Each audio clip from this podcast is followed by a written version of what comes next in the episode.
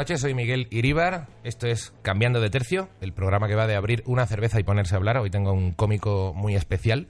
Se ganó un tiempo la vida como futbolista y luego se ha ido reconvirtiendo en un cómico cojonudo, en un colaborador de televisión de puta madre y en un actor brutal. Eh, y encima hasta cachas. Qué cabronazo.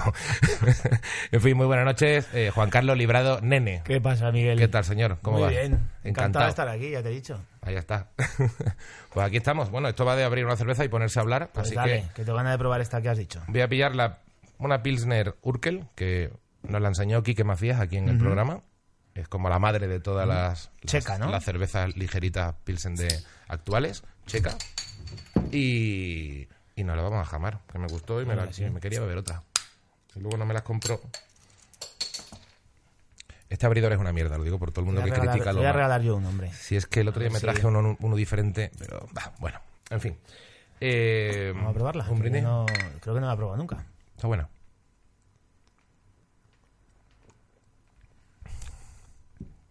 Bueno, Sí, así. aprobado. Sí, sí. Está cotillando, creo que se creó en 1842. Bueno, de hecho lo pone en la ¿Muchos etiqueta. grados tiene esto? ¿Cuánto? No, no, Ah, no, no, cuatro- supongo que no. eh, cuatro claro. con cuatro. Claro, son de las ligeritas. Sí, sí. Baja fermentación, tal. Pero que a partir de estas, las que han salido todas, o sea, todas las Carlsberg, las estrellas, las no ¿Mm? sé cuántos, son, son todas como herederas de, de esta movida. Qué bueno, pues Esto no para- había probado. Está bien, está bien. Para los ignorantes en cerveza que tienen un podcast donde se habla de cerveza, está muy, está muy bien, Pues yo no tengo ni puta idea de cerveza, pero esta está buena. Esta está rica. Que, bueno, la primera pregunta que suelo hacer a la gente es, ¿tú eres más de, eh, de beber, de follar o de tener razón? Ostras, eh, cuando te he oído hacer esta pregunta en otros programas, digo, hostia, yo es que sería más de, de lo que soy del todo, sí o sí, no está en esas tres, ya lo sé que es la pregunta, de dormir. A mí De me, pones, dormir. me pones dormir y, y No lo, jodas. lo antepongo a cualquier cosa. ¿En serio? Sí, sí, sí, sí. O sea, mis, eh, mis preferencias en la vida son eh, dormir, comer, así está. O sea, Dormir, comer, follar. sí. Bueno, Pero- vas a tener una vas a tener una vejez muy bonita. Porque Sí, sí, digamos que ya de- descansado voy a estar, ¿eh? Porque Ah. sin ir más lejos ayer me levanté, no tenía nada que hacer por la mañana, uno de los pocos días que tenía, y me levanté a la una de la tarde, pero sin ningún tipo de problema. No, no, eso- yo tampoco entiendo a la gente. No, es que me- a las 8 ya me tengo que levantar para aprovechar el día. Yo nun- nunca, lo he entendido. No, no, o sea, no, me yo parece tampoco. gente extraterrestre. Eso dice, no, no aprovechas el día. Y digo, hostia, pero si estaba durmiendo de puta madre, ¿cómo que no he aprovechado la mañana? Digo, vamos, si me he levantado, he bajado al perro y he hecho la comida. O sea, es... Sí, sí. Es que, dorm- es que dormir es maravilloso, estoy, estoy de acuerdo. Me- Sí, sí, a mí me flipa. Me flipa, tío, que es lo que más...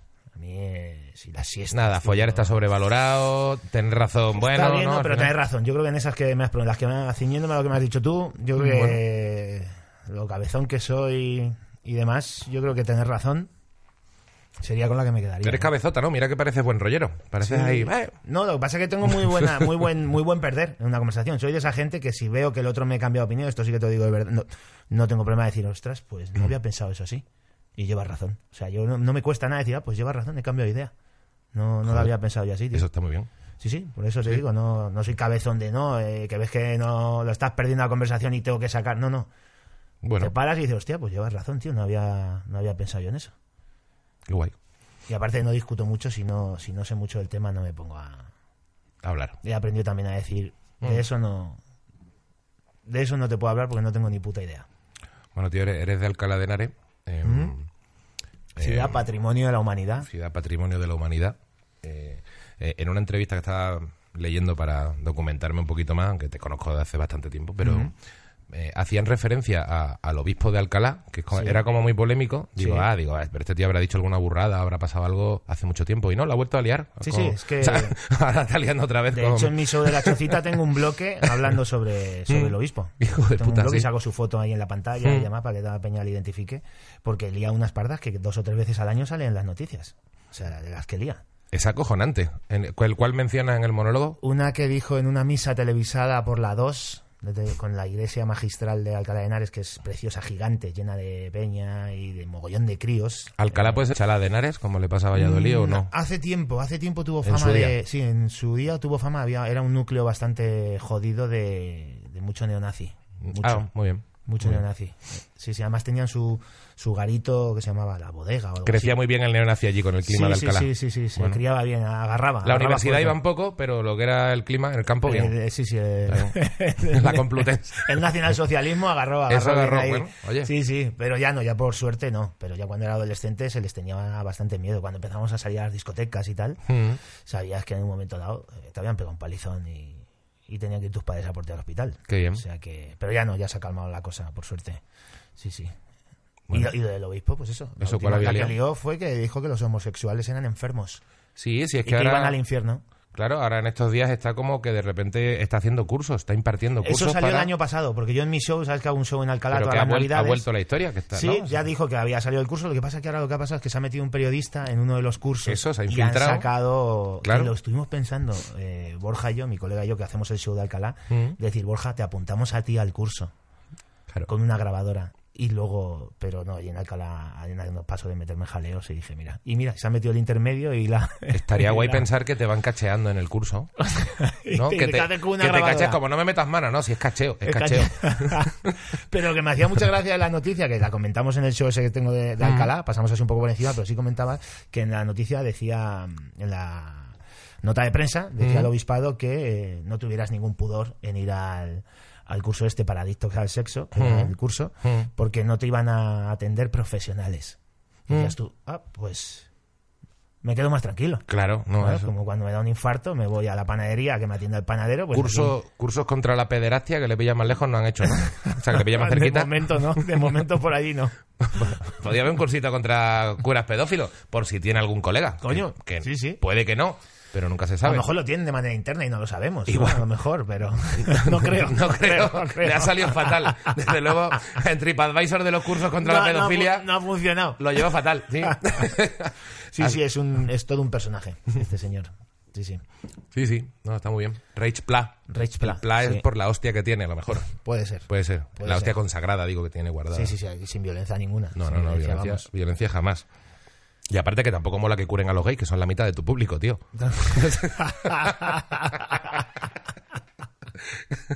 Te, te leí la entrevista en Shanghái y parecía que estaban ahí muy contentos contigo, ¿eh? sí, sí. Sí, sí, De, de verdad verdad. que tengo mucho, Mm. mucho seguidor y mucho...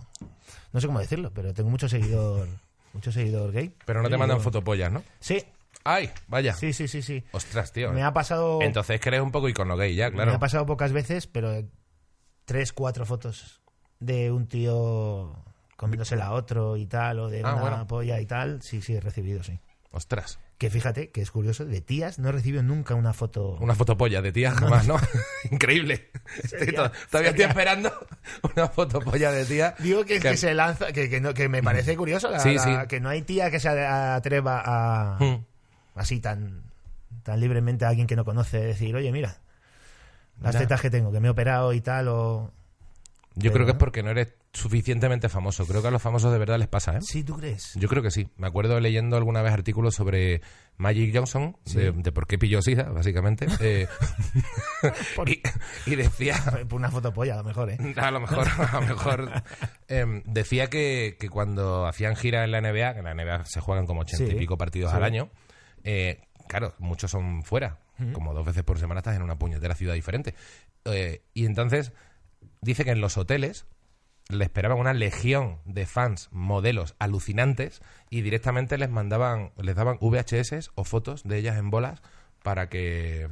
Y con el contacto y ala, Con el contacto y- para- una tarjeta de visita, Sí, pero en VHS, hostia, qué guapo. sí, Qué bueno. No sé si esa gente supongo, sí. Si yo Claro. si he recibido yo una fotopolla, Y tú recibiendo que- fotopollas, tío. Es que no somos nadie. Imagínate lo que tiene que recibir un Sergio Ramos o un Casillas o un Nadal o algo de eso, vamos. Una... bueno, y mira que, que tú has sido futbolista Sí, y que estás, era segunda, segunda división. segunda división, que quiero decir que Sí, ya, sí, ya que era ya te daba para comprarte tu BMW y tus cositas. que, a lo mejor no eras millonario, pero... No, pero no sé, para la edad que tenía, siempre he tenido más dinero eh, por el trabajo, sobre todo cuando era futbolista y demás, que lo normal en una persona de mi edad. No Y- era de primera división, pero sí la diferencia de, de sueldo con alguien de tu edad era... Claro, por eso digo que a lo mejor si has vivido a una escala un poco más pequeña, Por la que, le, la que le sobra a Carlos a Sergio Ramos en, en el Buda, la chica imagen de tal, igual por, por por escala Sí. te acaba llegando Te alguna. digo- ¿no? te digo más. Y en, y en Algún igualdad, en de condiciones, estando en un Buda, en un. En mi época era Barnon, eh, eh, Joy. e igual- en igualdad de condiciones hay momentos sobre el terreno de juego, sobre el otro terreno de juego, Sí. incluso le, levantarle alguna A uno de primera división. Sí, sí, sí, sí. Una vez ya en igualdad de condiciones ahí, cuando tienes que. Ahí. mucho se le complica la cosa. No, claro, pero hay un punto que, primero que yo creo que el- la- igual las chicas y más gente está, puede, o, la- o las, o las chicas de público que vayan eh, de repente ya buscando futbolistas, que debe haber un perfil así, supongo, ¿no? Sí, sí, lo hay, sí. Lo hay, ¿no? Sí, sí, Claramente. sí, sí, sí. Eh, claro, a lo mejor se conocen los cuatro más gordos, pero a lo mejor llega uno que es como, ese, ese debe ser, ¿sabes? Que a lo mejor te has zumbado una que pensaba que estabas en primera división. O sea, no por mí, ¿no? Sino porque ella se pensaba. a lo mejor no por tu verbigracia, sino a lo mejor porque ha dicho este gilipollas, lo veo fuertecito y lo he visto hablando con aquel que sí lo conocía. Lo mismo este, a lo mejor Lo mismo en del el mismo equipo. o en el, claro, en el. Claro, claro, claro. Sí, sí, no, pero sí es verdad que había. Y ahí supongo, no creo que haya cambiado mucho eso. Eh, mm, mm, chicas que se te acercan solo por el mero hecho de ser. Que digo yo que a lo mejor también me pasa en otras profesiones, como los cantantes o los actores o tal. Hombre, pasa Pero muchísimo. sí, sí que tías que era- eras del equipo de la ciudad Mm. y salías de marcha con el equipo y demás y sí se notaba que había tías que se acercaban por eso, claro.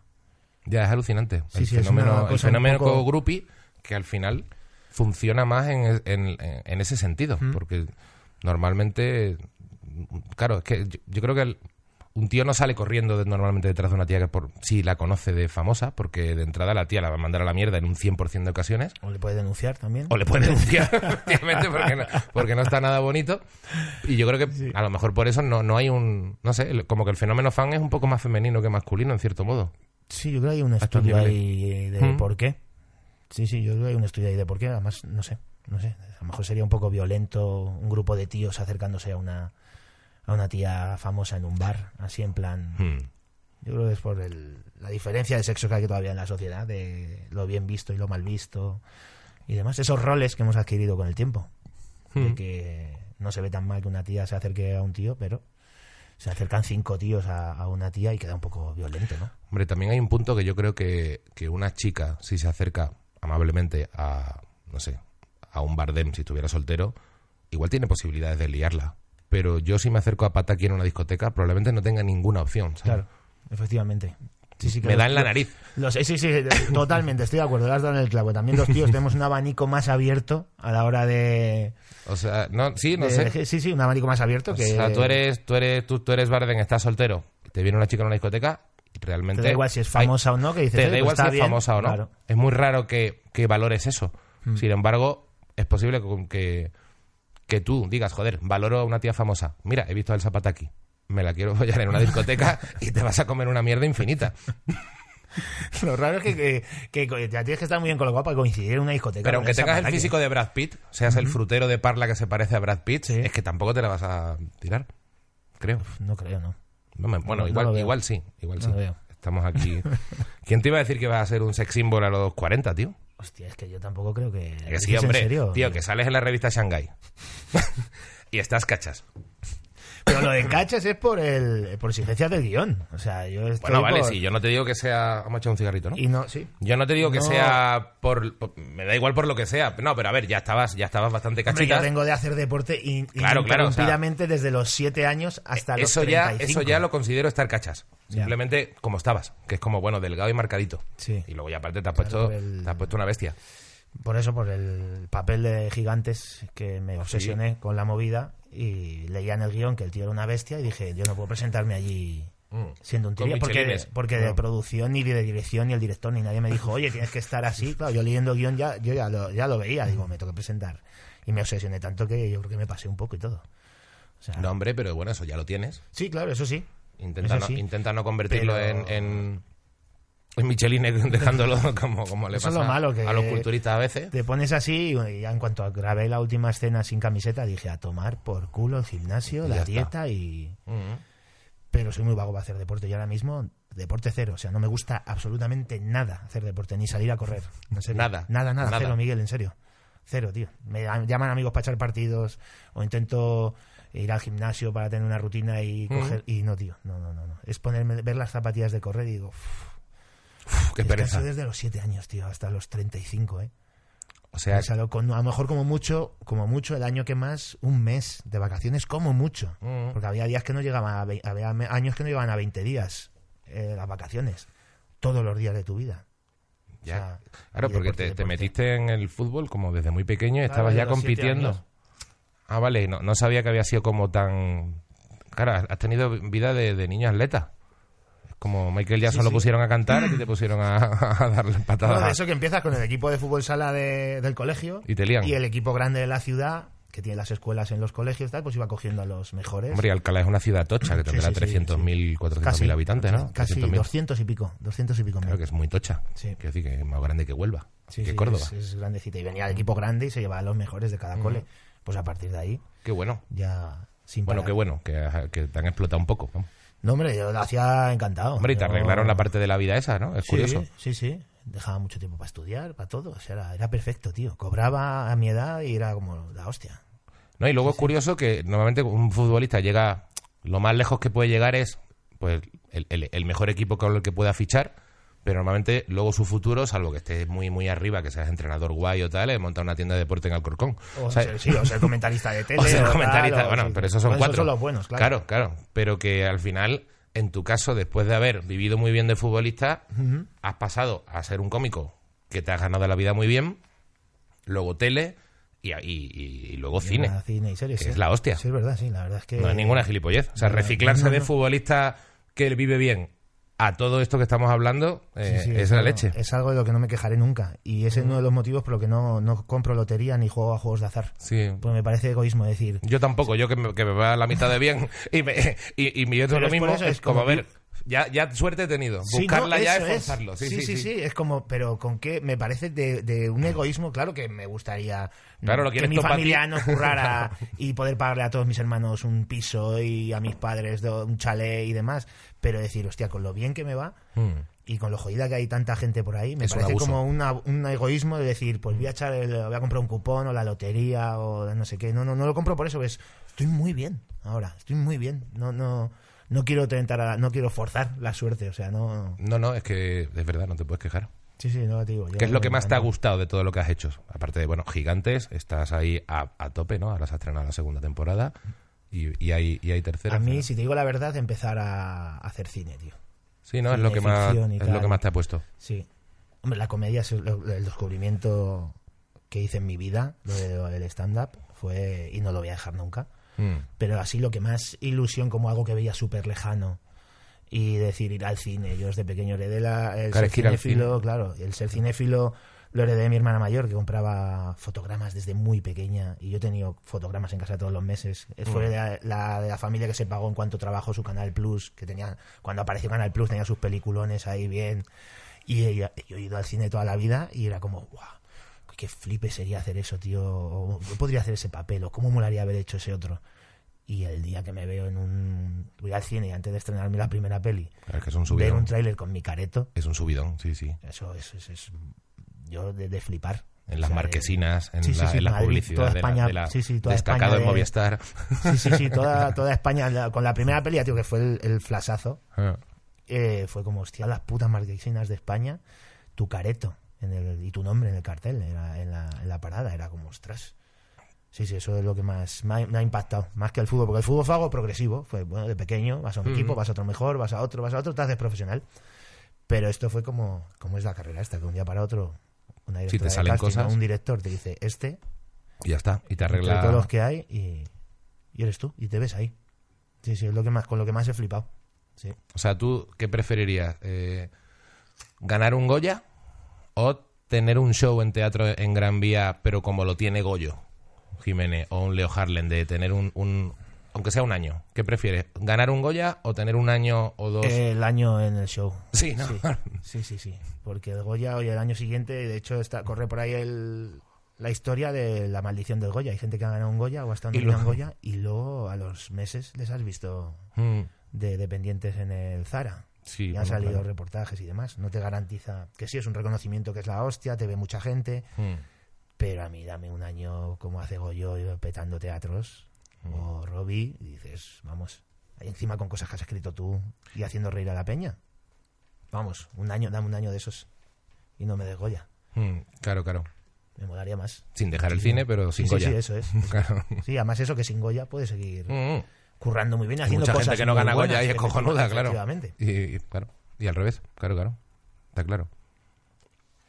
Qué bonito. No, hombre, al final, al final es verdad que la sensación de escribir tú lo tuyo y soltarlo y, tener esa recepción, si de pronto alcanzas un, un petarlo de, de llenar siempre teatros de mil, dos mil personas, debe ser la Sí, leche. sí, ya sabes que estamos en el mismo nivel y un día te van a ver 200 personas y sales con un subidón de ahí que dices, ¡guau!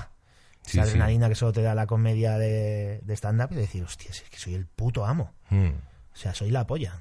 Que tú también evolucionaste mucho como, como cómico, ¿no? Empezaste mucho con tus bloques de fútbol, con tu historia, con tu tal, pero como que llegó un momento en que igual te viste a Bill Hicks o a cómico y dijiste, hostia, a lo Sí. mejor estoy haciendo mierda ca- Sí, sí, y, tengo que currármelo un poco para... para... Ya no solo currándome un poco, me los descubrió Danny Boy, Mm. que se lo agradeceré siempre. Danny Boy, que es un el- comicazo. Para mí el mejor de España ahora mismo. tío. Buenísimo. Me parece Es buenísimo. eh, que no está toda, mm, lo valorado que debería estar. Mm. Este tío, este sí que tenía que estar todos los años con su show petándolo en un teatro. en Sí, Madrid. muy bueno. Así que esperemos que algún día le llegue, porque vamos, para Mm. todos va a ser la hostia. Pero fue el que me descubrió cómicos americanos. Oye, en YouTube hay vídeos, coincidí un día con él en la chocita de Hermosilla. Oye, pues eh, cuando yo empezaba, mírate este cómico, a él le gusta mucho Bill Hicks y tal. Y no es que quisiera copiar a los americanos, sino que él me descubrió con esos vídeos que podría hablar. Claro, yo conocía los monólogos de Paramount Comedy. Y claro, Sí, te o del Club de la Comedia, o del Club como de la mucho. Comedia, y te hablan, pues eso, de ir de compras Claro. con la novia. Los spa, ¿cómo es irte al spa, Eso, verdad? Claro. Y, y cuando vi esos vídeos que me enseñó Dani, me explotó la cabeza. Digo, hostia, Mm. que yo quiero hacer comedia, pero hablando de las cosas que a mí me molan. ¿Sabes? Mm. Y me daba igual que algún cómico americano hubiera hablado de ellas. Digo, no, no, yo quiero hacer mis chistes, pero sobre este tema porque también me interesa y Mm. también tengo mi opinión. Mm. ¿Sabes? Y me explotó la cabeza por eso, porque era como, hostia, yo quiero hablar de lo que hablo con los colegas cuando en una discusión defiendo Claro. o el consumo de drogas o de la legalización de la prostitución o no sé qué. Digo, quiero contar eso en un escenario. Y fue cuando la evolución esa de, hostia, voy a empezar Mm.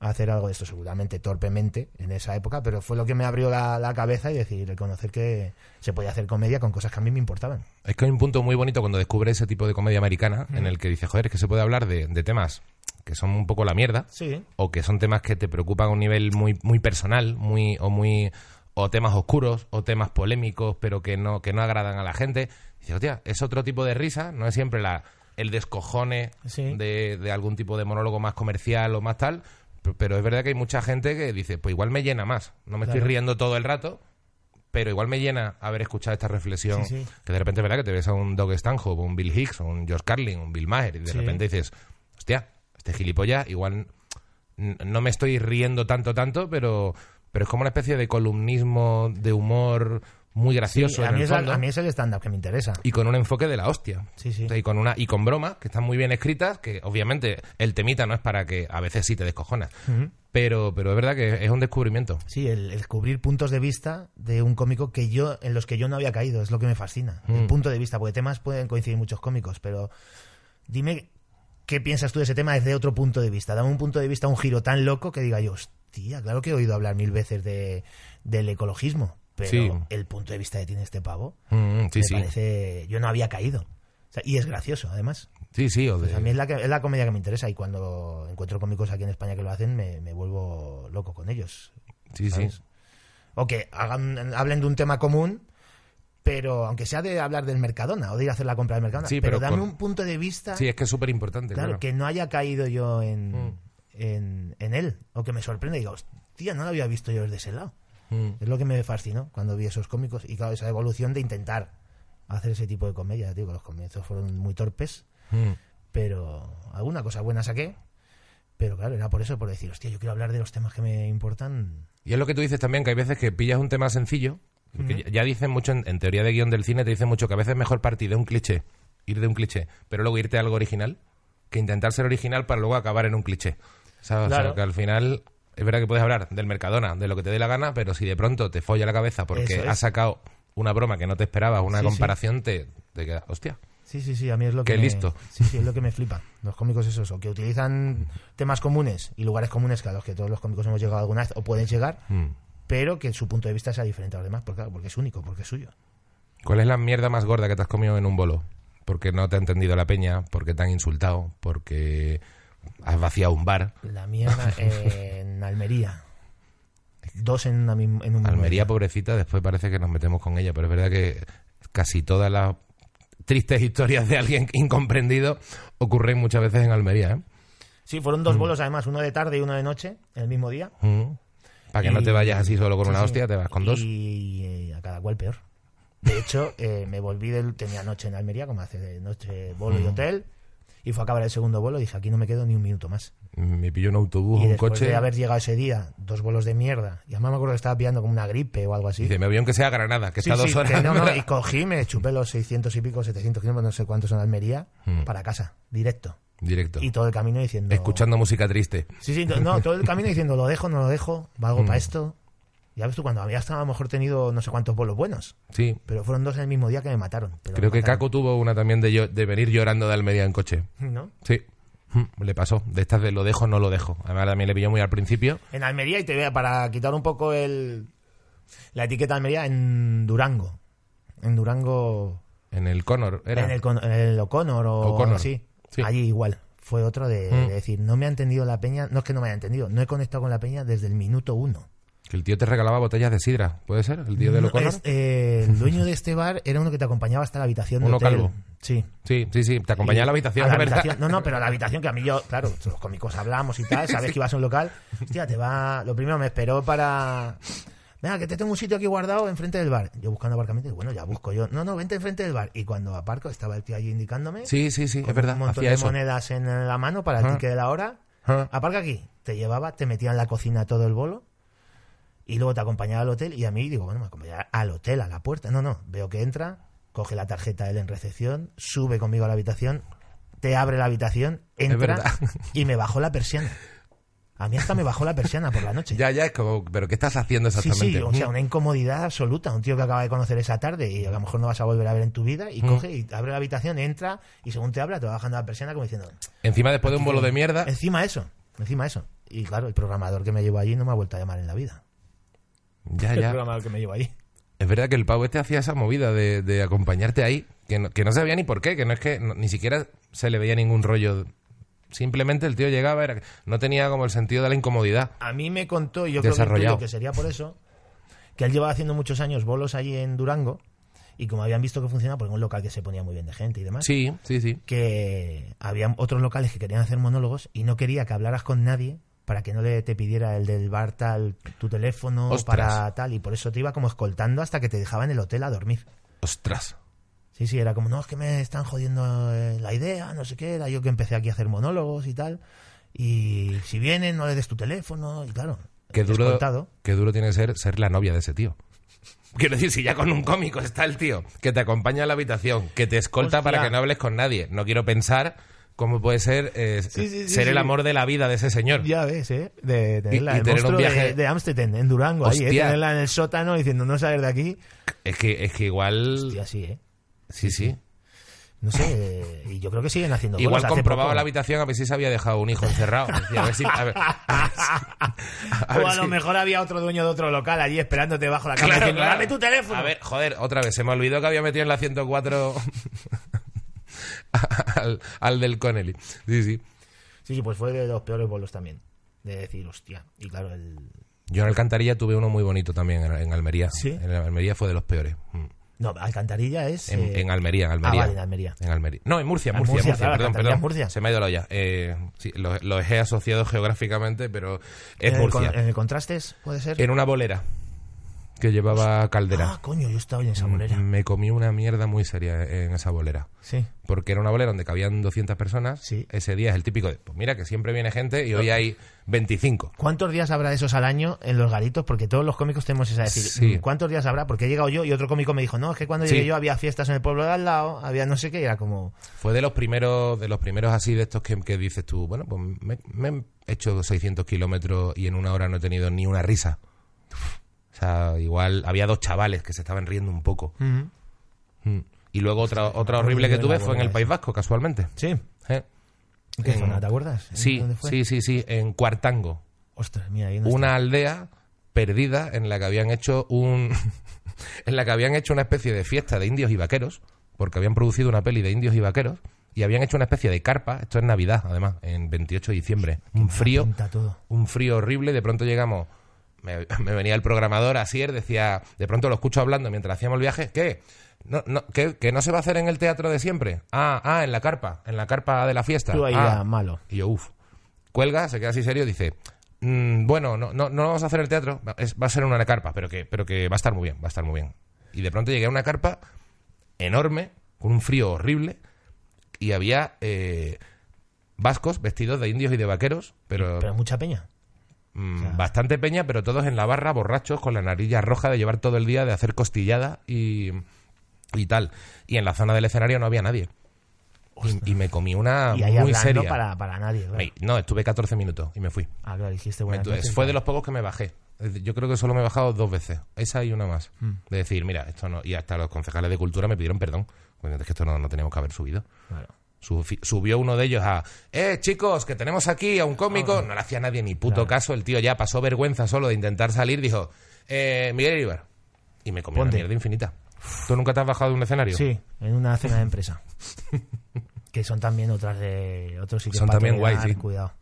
Igual, y lo bueno que tiene es que el programador o los concejales en este caso, o la de la empresa que se ha encargado del evento y tal, Mm. claro, los de la empresa están a beber, a entrar a la compañera, a- al, Sí, o, claro. o el jefe a la, Se la a pela sea, a la- a la, completamente el otra jefa, Claro. la jefa al secretario, Claro. y Se la pela y completamente el cómico. 25 minu- y ellos prestan atención porque dicen, ostras, me he traído aquí este tío, porque encima son súper educados, en plan, te voy a prestar atención. Ujú. ella, eh, ella, en el caso del día que me bajé yo, súper atenta, riéndose, la mesa en la que estaba ella, y con cara de estar pasándolo mal ella por mí también, de que no estaba escuchando ni Dios. Y claro, era una hora el bolo y a los 35 o así dije, mira, Bueno, 35 ya hiciste bastante. ya, ya, ya, pero es que en 35 había fundido a lo mejor hora y cuarto de material.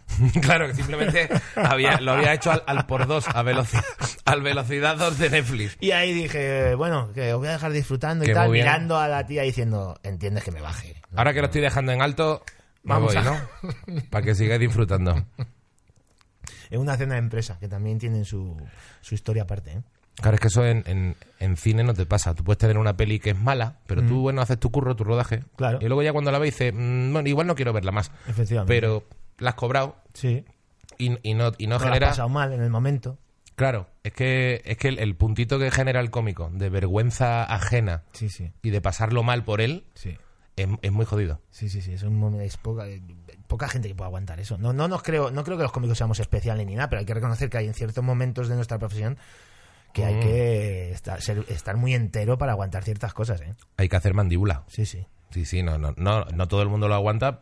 El cómico al principio tampoco lo aguanta. Es que, es que, requiere un entrenamiento. Sí, eso es, claro. A la vigésimo cuarta hostia dices, bueno, pues igual no me he muerto. Claro, Las hostias al final no son físicas. claro. Y... Yo siempre lo he dicho, cuando he tenido algún bolo así y decir que lo voy a sufrir y voy a pasarlo mal, ya no me, no, vamos, ni al principio, con lo bien que pagan, yo decía, bueno, en Mm. este tiempo voy a ir contando euros, según voy hablando. Sí, sí, sí. Y motivándome diciendo, bueno, para ganar lo que yo gano aquí en esta horita pasándolo un poco mal, Mm. porque luego me voy a ir y no se va a acordar ni Dios de mí. A lo Mm. mejor mis colegas tienen que estar currando, o mucha gente tiene que estar currando una semana. Sí, efectivamente. Entonces tiro ahí y digo, venga, no os reís, pues yo cojo el coche, luego me voy a dormir y mañana en casa. Mm. Y suelto la retaíla y es buenas noches, encantado, Y ya un está. público estupendo y Terminas y chao. Cobras y hasta luego y piensas en lo que vas a hacer con el dinero. eso es. Yo lo que no he superado todavía es que vaya gente conocida a verme en un bolo de esos. Que venga un amigo, que venga un familiar, ¿sabes? Que tenga... Se pasa que vas de pronto a, actuar a un sitio y te viene tus padres o- y, y que sea un bolo horrible es- eh, o un colega o una novia ¿sabes? y que y ya saber que lo está pasando mal porque ve la mierda mm, me, me- eso no lo he superado Yo lo de amigos y familia lo llevo regular hasta cuando van bien. Cuando Sí, no, vienen no. y va bien el bolo, Por supuesto. es porque otra vez os vais a tragar el mismo texto. Hmm. En plan de van a pensar que no escribo, van a pensar que siempre hago lo mismo, cuando saben que un show se puede durar dos años, incluso tres. sí claro Y, y decir, aunque el público esté a tope, que sé que hay familiares o amigos que ya me han visto en la sala, es como, es que van a decir, ostras, esto ya lo hemos oído, Mm. ¿sabes? Ya si la cosa va mal, ya, pues ya ni te cuento.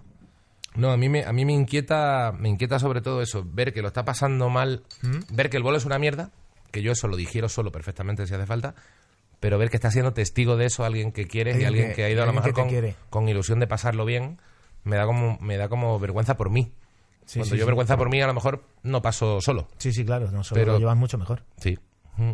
Eso no lo he superado. Eso de que vaya familia, amigos, yo lo llevo, lo llevo regular. Mm. Ahora, cuando van a venir y sé que el sitio va a estar bien de gente y que va a ir bien la cosa, es como lo gozas un poco, como diciendo, mirad qué bien, qué bien está el show, mirad cómo se ríen con vuestro amigo, con vuestro hijo, con vuestro hermano. Mm. Pero sí queda un poco de, a mí me da un poco de reparo también, ¿eh? A mí me da mucho. Me da mucho. Sí, otra de las cosas que hay que gestionar. Sí, También decía, decía Jovic que al final las hostias que se había comido de boxeador pues eran las que dolían. Que, que- que las otras son mucho más superables. Ya te digo. ¿Sabes Sí, algo sí. de Jovic? Hace mucho que no hablo con él. Pues- Y lo quería traer al programa, de hecho. Sí, eh, hace poco le enseñé su monólogo a un... a- que me está enseñando a hacer el acento gaditano, a Ricky. Ah, Eh, quiero hablar del acento, del acento ahora- gaditano. ahora- Ahora hablamos del acento gaditano. Y le hablé de él, hablando de no sé qué peli, pues está Jovic, un, un tío que Mm. empezó siendo cómico también y demás. Y no, sé que está en la casa de papel, rodando la tercera temporada. Y, pero así en persona hace tiempo que no, Hace que no me lo encuentro, sí es verdad. Que está haciendo su vida de asceta ahí en el pueblo. Sí, tío, se va ahí el puñetero, tiene, es, impresionante. Es lo que tienen los genios, que felices. Es impresionante. Tío. No es verdad que No le, sé tene- siquiera le si tenemos, tendrá móvil o qué, pero... le tenemos mucho cariño y es verdad que... Y da cosa llamarle, pues Jovic es de esas personas especiales que sabes que... Pues que yo creo que a lo mejor tienes que ser muy, muy, muy, muy amigo Mm. para llamarle y decirle, oye Jovic, ¿cómo estás, tío? ¿Qué tal te va? Sí, de hecho no le gusta que todo el mundo tenga su teléfono, lo va eso. cambiando, es como eso. cambia más de teléfono que un camello, coño. es verdad. y, la verdad, y la verdad es que muchos de nosotros seguramente lo hemos pensado muchas veces. Sí, sí, sí. cómicos, De darle un toque, oye, ¿qué será? Pues piensas a menudo, oye, ¿qué habrá sido? ¿Cómo estará? O le ves en una tele y te dan ganas de llamarle, oye, Jovic, que te he visto, ¿cómo estás? Como cualquier otro compañero. Mm. Pero sabiendo su personalidad y cómo le gusta llevar su vida privada, Mm. da mucha cosa. Yo creo que ahí habrá pocos, habrá dos o tres cómicos que se sientan en esa posición Sí. de decir, voy a llamar a Jovic a ver cómo está y que les coja el teléfono. Sí, es verdad. Es verdad. Pero sí, hace tiempo que no. Le vi la última vez en el programa de Buena Fuente, que está, él dijo que estaba liado con el inglés también y Mm. estuvo hablando ahí un poco y, y otra cosa igual. Como la poesía, como los monólogos, como todo. En cuanto se pone con algo, Mm, mm. Sí, sí, no, como- no, va, va a tope que, da, es como- que- y le veías y decías, hostia. Sí, sí, lo lleva bien, sí, lo lleva bien. Es curioso que tenéis en común, que era otra cosa que tenía en la cabeza, que era que siempre he pensado que los deportistas, ¿Mm? por, por la cultura de disciplina, eh, luego habéis conseguido también ser disciplinados a la hora de, vale, empiezo en la comedia, lo hago así, pero ese margen de esfuerzo para mejorar, yo creo que lo tenéis, lo tienes tú y lo tienes Jovic también. Casualmente sois de los dos que habéis pasado más de la comedia al cine. Sí. Es una tontería, Sí, pero No, pues a lo mejor tiene algo que ver. yo creo que También. sí, que te da... Vamos, yo hacía mucho deporte de pequeño y, que, y realmente nunca he sido atleta, pero en la gente, los colegas que, que ves que son muy disciplinados con el deporte, luego suelen serlo con casi todo. O sea, te da una cultura del esfuerzo que te Pues vale sí. para todo. Pues y de sí, repente es una cultura también del sufrimiento, una cultura de, vale, si hay que hacer esto, lo hago, ¿sabes? Que al, al final esto del el Sí, deporte genera unos un valores, poco. Sí. puede ir por ahí. Son valores de constancia, de, de, sí, sí, que el esfuerzo te da tus resultados, que de ser limpio, de no clarísimo. querer pillar un atajo porque sabes que tampoco lo hay, sino Sí. ir paso a paso. Sí, es verdad. Eso de que el esfuerzo tiene. No siempre tiene, pero que si te esfuerzas es más fácil que consigas lo que quieres o que mejores. Y vivir en el esfuerzo, o sea, es que sabes que tienes que ir haciendo. Sí, puede ser. Puede ser, ya te digo, me, y tengo ahora a veces, no discusiones, sino conversaciones con mi chica de que yo me veo muy vago. Y a lo mejor estoy ahora mismo metido, ahora mismo no En sé si mil estoy- movidas. estoy en mil movidas. Y, y veo que a lo mejor no he escrito en dos semanas, ya te digo, dos semanas, un mes. Mm. o dos meses no he escrito ni una línea o no estoy dando caña a otros proyectos que tengo. Tengo por ahí un guion de cine con otros dos compañeros que Ah, creo que guay. es una idea que te cagas y el día que la Qué guay. coloquemos nos la van a quitar de las manos y, y- y está ahí parado Mm. y me veo vago. Me dice, "Ya, pero vago, pero si es que no, si no te no das abasto, si es que no paras, vago, pero tengo la sensación esa, tío, de decir, hostia, este rato libre que he echado viendo dos capítulos de una serie tenía que haberle, haberle dado al guion. O la novela que tengo a medias también. Y bueno, sí, me acuerdo que Planeta, Mm. me le enseñé la mitad de una novela a, Planeta y me pidieron la otra mitad, como diciendo, oye, está bastante bien. A ver qué pasa, ¿no? Y me la pidieron la otra mitad, pues eso, hace dos años, puede ser. Y ahí estás todavía. Ahí estoy todavía. Hombre, que estás en cosas más importantes también, entre comillas. No, pero una novela que me mola que ahora tendré que reescribir la mitad que llevo porque es, es un thriller, pero está basado en el mundo de la comedia aquí en Madrid. Qué O sea, guay. salen sitios reconocibles, salen cómicos que conocemos. Qué pero guay. Todo eso metido en un... Y la gente que lo ha leído, a la que se lo he pasado, me... ha sido buen... Ha habido buen feedback. Qué guay. Qué Igual, guay. La tengo a mitad, a la mitad, ¿eh? que ya tengo doscientas y pico páginas escritas. Ostras. Y es como, hostia, ya revisadas y tal, me las han revisado también, porque dije, oye, a colegas, Mm. eh, Juan Solo, que Sí, escribe novelas. que también escribe sus novelas, claro. Eh, Juan Carlos Córdoba, que también Mm. escribía novelas. Y el feedback fue muy bueno. De decir, oye, está muy bien, esto podías hacerlo así, o hay una técnica que es tal. Y el día que no me pongo a escribir, y claro, mucha gente a la que le he enseñado la mitad me dicen, oye, que queremos saber qué pasa con los Claro, personajes. a estos, ver qué le pasa a aquí". este, qué le pasa al otro. Y cuando no hago algo de eso, me parece que estoy vagueando. Mm. Pues Sí, igual sí, es eso, igual. es que tienes la cultura del esfuerzo de, Es eso, de es haber esa- estado es esa mierda, pam, pam, tío. pam, y en cuanto Sí, te sí. ves relajado, lo que, lo que tú crees que es relajado para mucha gente es el infierno, a lo mejor. Claro. Sí, sí, tío, ahora mismo no doy abasto en, en- en- en nada. De hecho, ahora cuando nos vayamos de aquí, todavía tengo que escribir mi sección de mañana para el programa de, de Movistar, de las que faltaban, o sea que... Ah, es verdad. ¿Qué tal con las chicas? Muy bien, la verdad que bien. Estamos empezando De niño y- bonito, estás ahí de, de cuota. De cuota, efectivamente. Sí, total. sí. Oye, pero bien, guay, guay, porque el- el- la idea mola, pero como todos los programas al principio, y tú llevas años trabajando en, en tele, eh, tiene que todavía los En- primeros engranarse. programas... Eso es. Cada mm, colaborador encontrar su sitio. Y a mayor, a mayor número de gente, más difícil es gestionar que todo el, que el potaje salga bien, ¿no? Claro, claro, somos tan diferentes Mm. todos, pero pinta, pinta bien. Además, de hecho, Hay mucha gente opinando por arriba también, de repente. Siempre. por lo que ¿no? nos llega, sí. Claro. Pero yo creo que en todos los canales pasa igual. En todos, en todos. No, todo, no, esto todo, es- todo de... Esto pasa siempre. Claro. Sí, Sí, sí, sí. sí, Mucha, mucha peña por encima. Que entiendo que, que para sacar un producto así. Mm. Pero lo, lo que pasa que no sé qui- quién lo comentó. Seinfeld en un late night que me encantó. En el de Jimmy Fallon. Que le decía. eh, ahora yo hago mis cosas de comedia, me las produzco yo. Sobre todo porque muchos de los que van a salir en los créditos de tu late night. Le decía a Jimmy Fallon. Dice, no han tenido absolutamente nada que ver en, en el programa que has creado. No han tenido, en el de esta noche, no han tenido nada que ver. Nada, claro. Van, van a aparecer cientos de nombres de créditos de gente que ha opinado sobre si esto se puede hacer o no, sin haber trabajado en el programa nada. Claro. Y sin haber hecho comedia ni una vez en su vida. Mm. ¿Sabes? Entonces, eh, cuando estás trabajando en esto, sabes a lo que te expones. Mm. Claro, opina mucha gente. Y al programa le falta todavía coger. Has tenido muy buena acogida, por lo que he oído Sí. pero le falta todavía coger y yo creo que soltarnos un poco. Estamos midiendo un poquito todavía. Que es muy complicado pillar el puntito Claro. siempre. Estamos Mm. midiendo y yo creo que a ver si cogemos la confianza ya de los de arriba y nos dicen, venga, pues Ir nos tirando. gusta, tirar. Y entonces ya soltarnos todos. Bueno, el acento gaditano, ¿qué coño estás Ah. aprendiendo, tío? Te vas a hacer una, una peli, ¿no? Con Carlos Terón. Sí, eh, todavía no es público, Ah, pero no te preocupes, yo creo que cuando salga el podcast, eh, yo creo que algo ya, ya se Pues igual sabrá. sale en dos, tres semanas. Por eso, yo creo que algo ya se sabrá porque en dos tres semanas tenemos que empezar a rodar. ¿Vale? No voy a decir los otros actores porque no quiero marronarles ahí en No, nada. Pero vale. sí es una comedia y tengo muchas ganas de hacer comedia porque no había hecho más que el los thrillers estos de la trilogía del Batán. Y tengo ganas de, de hacer comedia, me apetece mucho. Y los compañeros con los que estoy, Ujú. eh, tengo muchas ganas de ¿Y, y qué frases te ponen para aprender gaditano, tío? No, lo que hemos cogido es... Hazte un poquito de gaditano, tío. No, no, no, que me da mucha vergüenza, tío. Todavía no lo domino y me da mucha vergüenza. Y mi obsesión es no parecer un, uno que no es de Andalucía imitando... Mm. Estoy intentando quitarme la, son- la, eh, la sono- eh, el soniquete que tenemos los de fuera cuando Mm. intentamos imi- imitar a un andaluz, Mm. Que se, que se nota, que estás imitando entonces eh, la musicalidad Mm. de las frases. Y estoy con un coach, hemos traducido, hemos traducido. ¿De dónde? O sea, porque claro, no es lo mismo gaditano de Cádiz que gaditano de San Claro, Luca de Barrameda claro, que gaditano de, Es del barrio La Viña. de Barbate, claro, es que cada del uno... barrio de La Viña lo estamos haciendo. Un poco del barrio de La Viña y, un, y, unas, y alguna cosa de San Fernando, Ujú. de Cádiz. Pero es que, claro, yo he flipado porque de, del, en el mismo Cádiz, o Cai, o Cádiz, Cai o Cádiz, nunca se dice Cádiz. Mm. De Cai o de Cádiz. Pero es de los que dicen picha, ¿no? Sí. Porque en San Lucas el- dice pare, Sí. pero picha.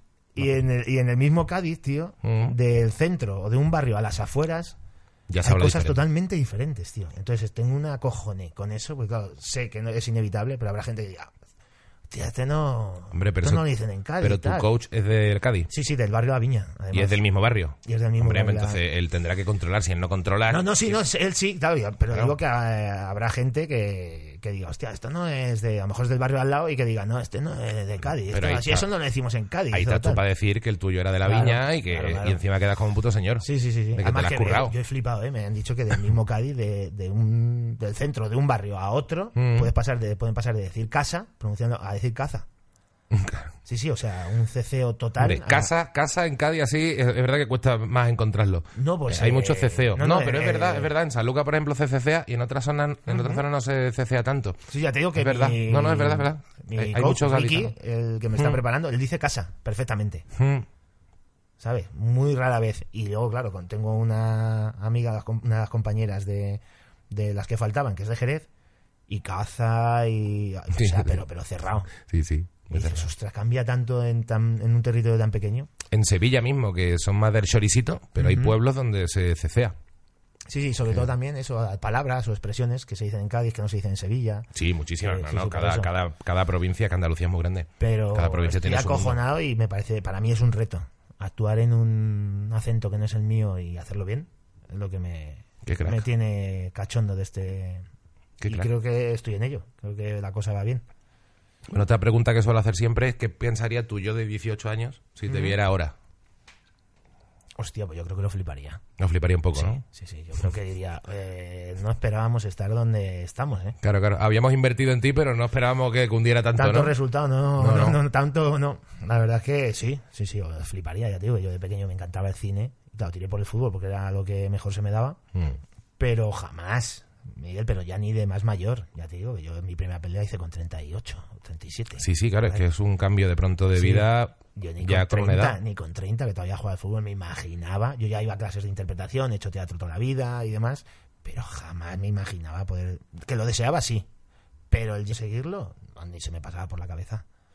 Yo iba trabajando poco a poco y me lo iba currando, pero como algo en plan de. Me mola, a lo mejor Mm. un día hay suerte y demás, pero. Entonces yo creo que yo de 18 años estaría flipando. A mí yo de 18 años le enseñas el cartel de la primera peli en una marquesina y dices, claro, claro, pero ¿esto qué es? ¿pero qué puta mierda es esta? Porque tú habías metido un gol a Casillas, ¿decías Sí, tú? lo ¿no? decía mucho al principio al empezar. ¿Con qué edad metiste un gol a Casillas? Pues con 20, ¿no? 20, 20. O sea, que ya, ya ahí estarías como, eh, cuidado. Sí, no, no, pero es que era su último año en. Yo estaba en el Que él todavía no era Casillas, claro, Casillas, claro, claro, ya empezaba, porque ese año debutó. Que ese somos muy mismo- viejos, claro. Ese mismo año debutó en el- con el Madrid Mm, mm. eh, en Liga, como titular, me parece, en Bilbao. Ese mismo año. Pues esa temporada yo jugué contra el Madrid, que yo jugaba en el filial del Leganés. Y nos enfrentamos en tercera división y sí, le, le casqué un golito. Sí, sí, luego, mira, Hombre, es que contar que has ganado, que le has metido un gol a Casillas Sí, está sí, muy sí, guay. sí. No, sí, la verdad es que es curioso. Nada, me- en, la- en mi época me enfrenté a Guti, a, a muchos que luego han, Sí, sí. que la han petado. Sí, sí, ya te digo. Yo acordándome de esto me acordaba que una vez te gané un pulso a ti. ¿Ah, sí? Sí. ¿En serio? Yo te he ganado pulsos, pero no estabas tan cachas. ¿En serio? ¿Pero dónde? Coño, yo te he ganado pulsos. Eh, un día, ¿no? alguna vez hemos tenido los días tontos de hacer pulsos con Salomón, con Juan Dávila. ¿En serio? Yo te he Hostia, no me zurrado. El otro día lo preguntaste en un programa. Lo que pasa es que no estabas tan cachas, claro. No, me que ahora me revientas. Ah, que no.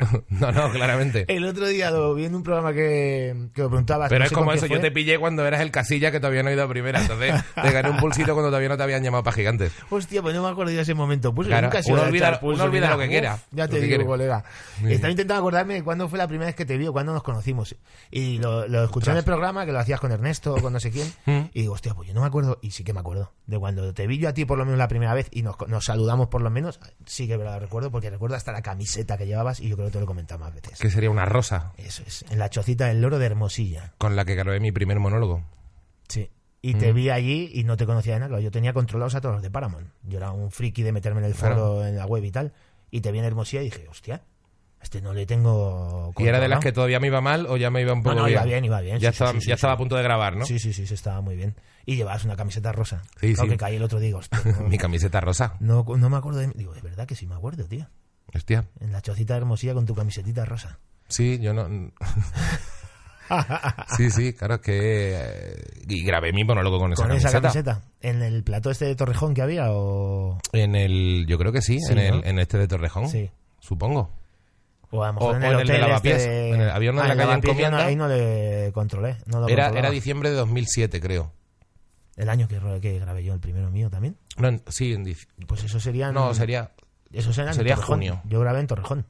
No, es que me suena que fuera en Torrejón, sí. Sí, ¿no? Sí, sí, sí, en el Arconte o uno de estos, no sé. Había, había un en el plató ese. Eh, en mi Pues sí que camiseta. me acordaba yo de la primera vez que te vi, tío. Qué gracia. Tenía yo la cosa esa, digo, hostia, qué rabia, no acordaba. Y sí, sí, me acuerdo, coño. Yo no la tengo identificada, pero vamos, sí que es verdad que nos conocemos de, pues eso. Eso, Ah, yo es que en eso esa fue hace época- ya 12 años. Sí. En esa época todos los de Paramount para mí era claro, yo estaba harto de veros en Alcalá actuar, en un garito que se llamaba el Glass Café, mítico. Ostras, fui Iba- una vez solo. Todos los domingos con mis colegas, domingo era el monólogo, se petaba el sitio, ¿eh? Sí, Se en el petaba, Glass, muy que tenía como unas escaleritas raras. Sí, una escalerita aquí al lado del escenario Sí. subía a la segunda planta. Claro, yo iba con mis colegas allí. Y Ajá. yo, claro, yo allí vi a- y me acuerdo mucho de haber visto ahí a Juan Aroca, eh, a Masana, eh, a, a ti, a, a Franquesa, no sé qué, claro. Y yo luego cuando veo la chocita con vosotros, era como, fuga, chaval. Pero que no fue mucho después, que, que- que igual empezaste un año después que yo, o dos, ¿no? Claro, pero lo mío era como, bueno, Sí, bueno, claro, sí, sí. Al final todos empezamos como de casualidad, pero que no llegaste tan tarde. No es que, no es que igual llegaste en no, pero ya 2008, llega, o sea, 2007, 2009. 2007 grabé el primero, me parece. Por eso te digo que es que al final igual llegas, igual empezaste antes que yo. Sí, hay que- sí, puede ser. Claro. No, no, por si- no sé, a ti en el Glass sí que no te tengo situado. No, porque claro yo al Glass debí ir ya en 2010, 2011. Ah, vale. Tranquilamente, Ya digo, ¿eh? de esos años antes que yo todavía no me había lanzado, No, no, claro, tú es que tú empezaste antes que yo, coño, al final. ver a, a Juan Aroca, no sé quién. Coincidiríamos en el Chocita porque estaríamos probando los dos, a lo mejor. Sí, o por... puede ser. Claro. Que fuera unas pruebas de test. Yo es que empecé a, a subirme al escenario, que mi primera vez fue en Hermosilla, en la, aquella, y era marzo de 2007. Yo, o sea, yo es que grabé, Pues espérate, grabé bastante pronto. que no te viera yo en tu primera vez en un escenario, tío. Pues entonces, no porque me comía ¿Llevaba una buena camise- mierda. ¿Llegaba la camiseta rosa la primera vez? La primera iba de negro. Ah, vale, entonces no era. Cuando ya estaba más cerca de grabar, llevé la rosa, que me la había comprado porque las hacía un colega, una camiseta muy escandalosa, que por detrás tenía como un conejito de Playboy y ponía una movida, pero no se veía, porque era, era como una... Sí, sí, era me absurda la camiseta. grabado, Era de estas que te compras, que te parece una buena idea, dices, ay, para actuar yo creo Ay, que... pues molaba la camiseta, molaba, tío. Sí, no sí, que sí. la viera y dijera, buf, no, no. No, no, molaba, pero es verdad que ahora mismo no me aventuro yo a ir de rosa por la vida. Tanto. No, no, me he vuelto un No. poco más discreto. Un burdeo, un algo. Pero Esa es la mayor fantasía que te permites ahora. Yo igual, yo con los colores soy muy malo. Como no sé vestir, Mm. tiro siempre de negro, gris. sí, al final. Sí, Sí, sobre todo por eso, porque no, no, no, no tengo el don de vestir bien. El don- De hecho, de No. hecho, de hecho, te voy a contar una anécdota que he comentado hoy en el programa con el de vestuario. Hace poco me ha llegado un mail Mm. de una de un estilista eh, que de una manera muy educada, de verdad, y muy bien redactado y con respeto total, me escribía básicamente diciendo que había seguido mis fotos en eventos públicos, fotocalls, Y que eras un puto inútil vistiendo. estrenos y tal, y que era un puto ridículo. Un puto ridículo.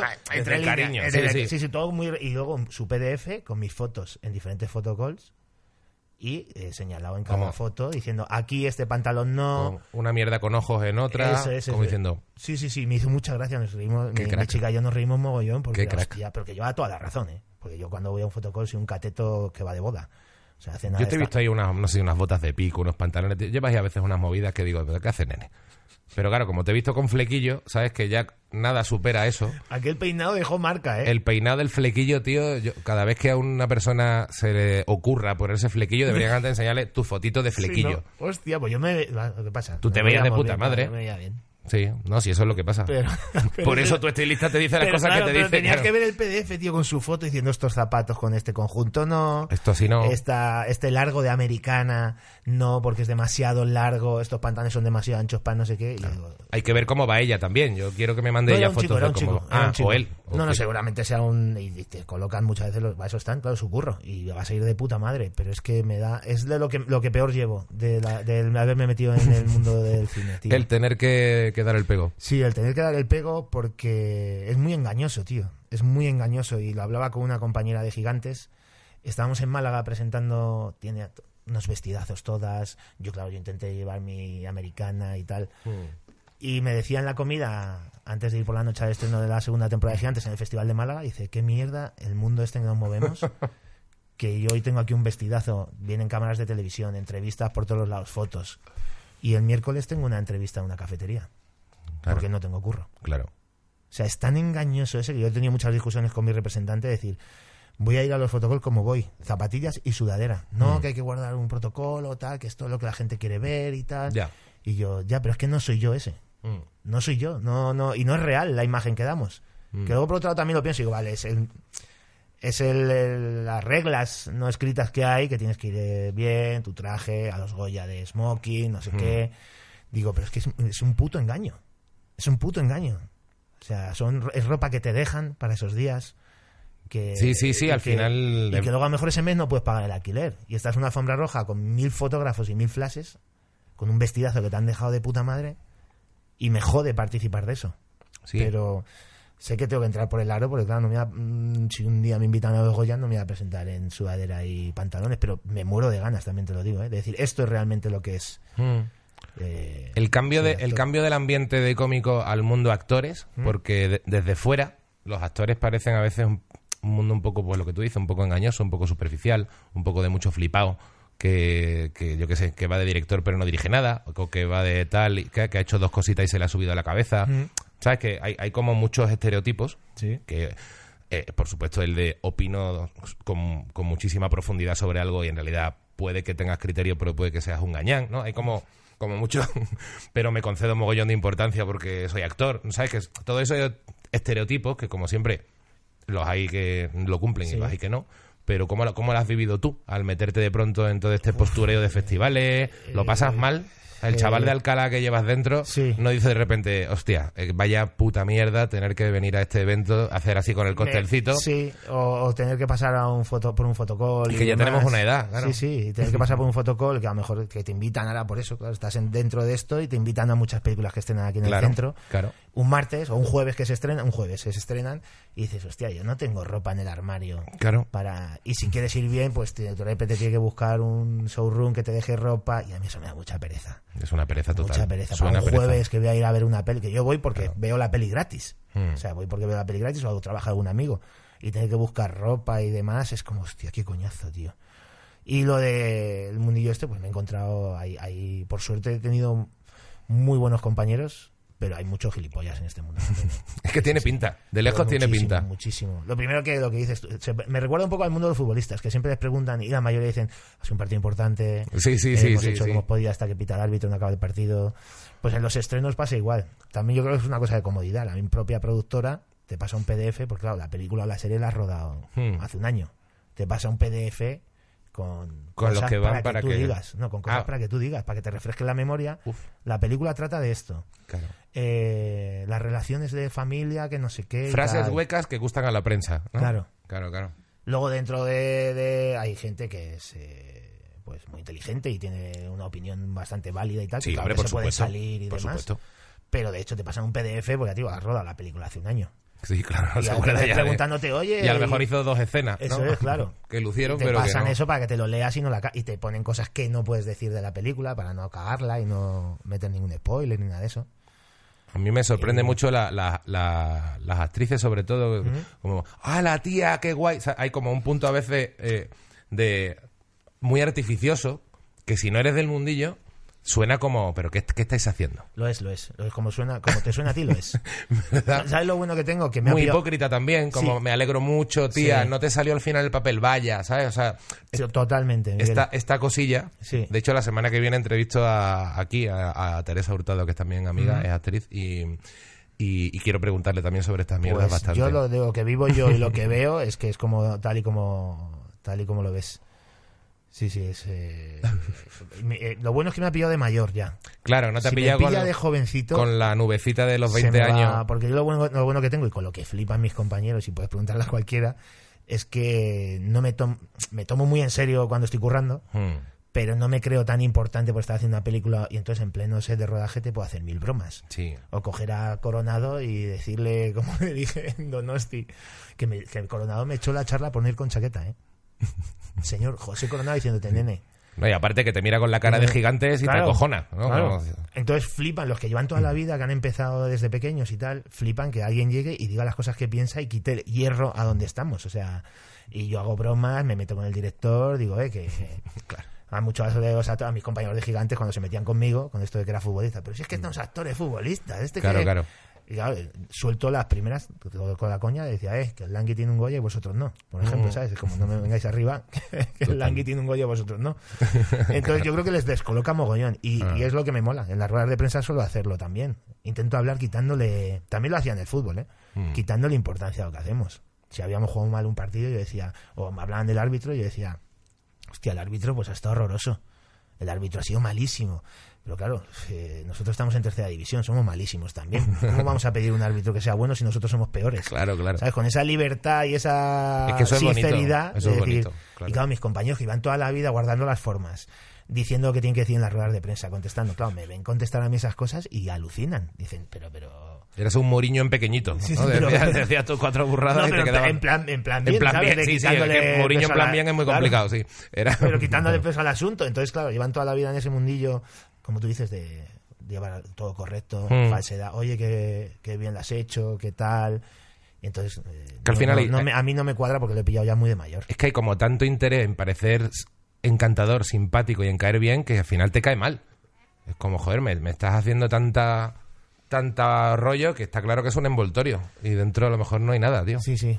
Pero Sí. también, por suerte, he trabajado con gente que mola mucho. Hombre, es que tú has trabajado con gente muy guay. Y además me he encontrado, sobre todo los grandes o gente veterana, que son increíblemente. Y me han ayudado y me han dicho, y me han tratado desde el primer día, ya digo, desde Coronado o, o Marta Etura o Elvira Mínguez o, o los propios directores, Fernando González Molina o Enrique Urbizu.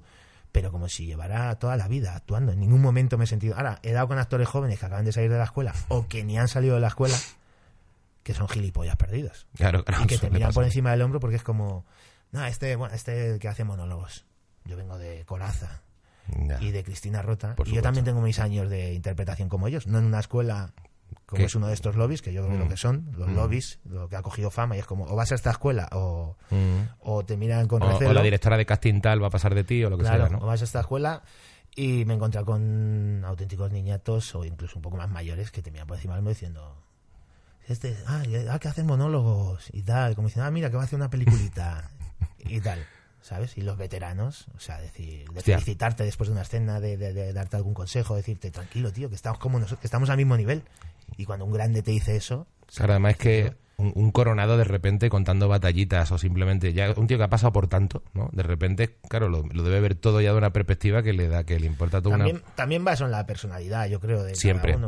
Sí, que puede ser un flipado con 70 años también. Claro, pero con los que he dado yo, la mayoría, claro, han pasado, esta profesión es tan jodida y ellos se han mantenido tantos años ahí, Mm, saben que saben de lo que va mm. y que hay que ser humilde y, y tirar para adelante con eso, porque si cambias, vamos. Pero tío, que me he encontrado sobre todo muchos jóvenes que, madre mía, qué hostia. Es que, es que claro, tú de pronto eres una actriz joven, medio mona, te dan con 19 años un papel guay de no sé dónde, lo petas, eh, empiezas a aparecer en todos lados, te dan una marca de perfumes, te da 50.000 pavos. Pues es muy difícil que no te creas la Ya, hostia. pero bueno, aún así esas todavía, digo, hostia. han dado Sí, pero la 50.000 que ni pavos. siquiera le da Claro, 50.000 eso te iba a pavos. decir, pero la que ni siquiera ha hecho un Claro. secundario, en- Sí, no voy a sí. decir nombres de películas o de series, y la ves, eh, coincides una escena con ella y dices, eh, ¿en serio? Es que esa ya era flipada de antes, probablemente. Sí, no, sí, los que vienen de gilipollas de serie. Que en cuanto le das un poquito de, Pero de se, crea- alas, se crean muchos gilipollas en las escuelas de, de interpretación. ¿eh? Mm. Yo creo que salen muchos actores. Por suerte, mi maestro en eso era uf, increíble. Iñaki Ayerra, aprovecho para decirlo. claro. Eh, se, se crean muchos muchos gilipollas en las escuelas. ¿eh? Sí, se crean muchos gilipollas. Se, se, se crea mucha gente que se creen que están haciendo el trabajo más importante del mundo por Claro, ser actores. Y no claro. salvamos vidas, Mm. ni apagamos fuegos, Claro. ni, ni construimos hospitales, ¿sabes? Entonces les hace, muchas veces porque en las escuelas se meten en el mundillo ese, todo tan endogámico, Sí, se que le la interpretación es como, hacen una bola, claro. madre mía, es que somos actores, artistas. Mm. eh, y me gustó una vez que escuché a Javier en una entrevista cuando hizo Assassin's Creed, la primera que hizo en Hollywood, Sí, que decía que también otro que le quita peso.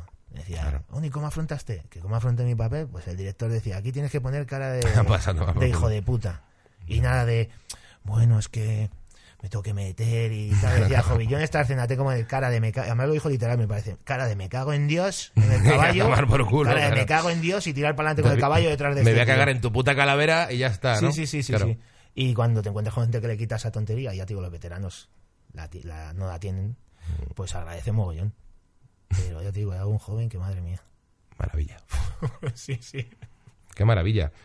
Pues muy bien, señor. Bueno, te voy a hacer entrega de mi tacita de treintañero terminal, que no la tienes.